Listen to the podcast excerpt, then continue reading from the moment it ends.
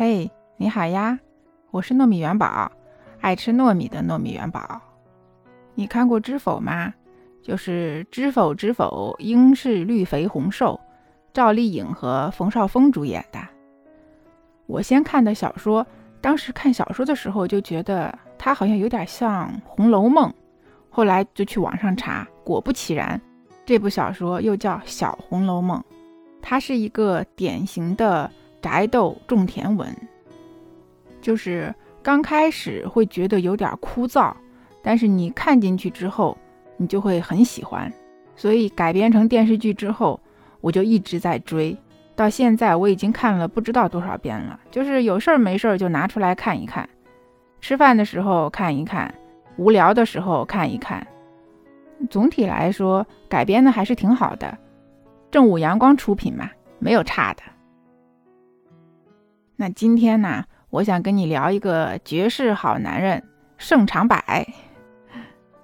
哎呀，要说这个柏哥呀，这绝对是全剧里边最好的一个男人。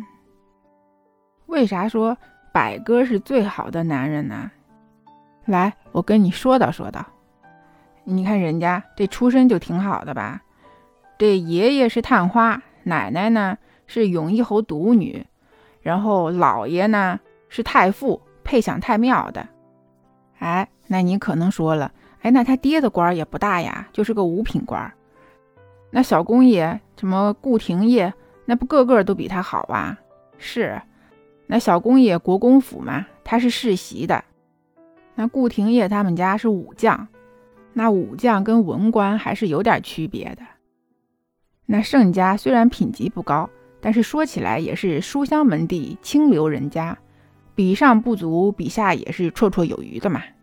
最主要的是。人家家底儿厚啊，人家家里不差钱儿，所以人家家里名声又好，又有钱。这百哥又是嫡出的，这出身已经算是很好的啦。这说完家世了，咱该说他的业务能力了。这百哥的业务能力呀，那也是相当强的。人家从三五岁就开始读书了，别人都是，哎呦，你赶紧读点书吧。人家妈是，哎呦孩子呀，你可别读了，赶紧歇会儿吧。你说这要是搁现在，那妥妥的那就是别人家的孩子呀。而且呀，人家还遗传了姥爷和爷爷的高智商，所以科举考试一下子就中榜了，一榜十三名，老厉害了。那事业嘛，是更不用说了，封侯拜相、光宗耀祖，这老盛家呀，在他手里也是达到了顶峰。要说这盛长柏呀，他怎么着也算是个成功男人了吧？那搁古代，成功男人哪个不得三妻四妾的呀？哎，人家呀就娶了一个老婆，一个小妾。这小妾还是结婚之前的一个通房，留着这个小妾呢，还是为了堵别人的嘴，省得别人说他媳妇儿善妒。你看人家想的多周到啊！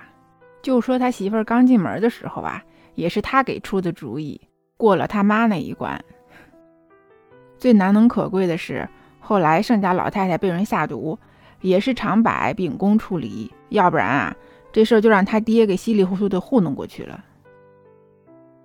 所以，你看人家盛长柏，家世又好，业务能力又强，三观又正，这不要说搁古代了，就搁现代，这也是一个绝世好男人，钻石王老五啊。如果有时间呀，我建议你去看一下原著。电视剧里头改编的，让盛长柏这个人呐多了一些笑点。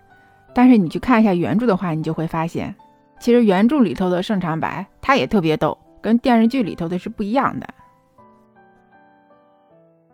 好啦，那今天就先聊到这儿吧。那我们下期再接着聊。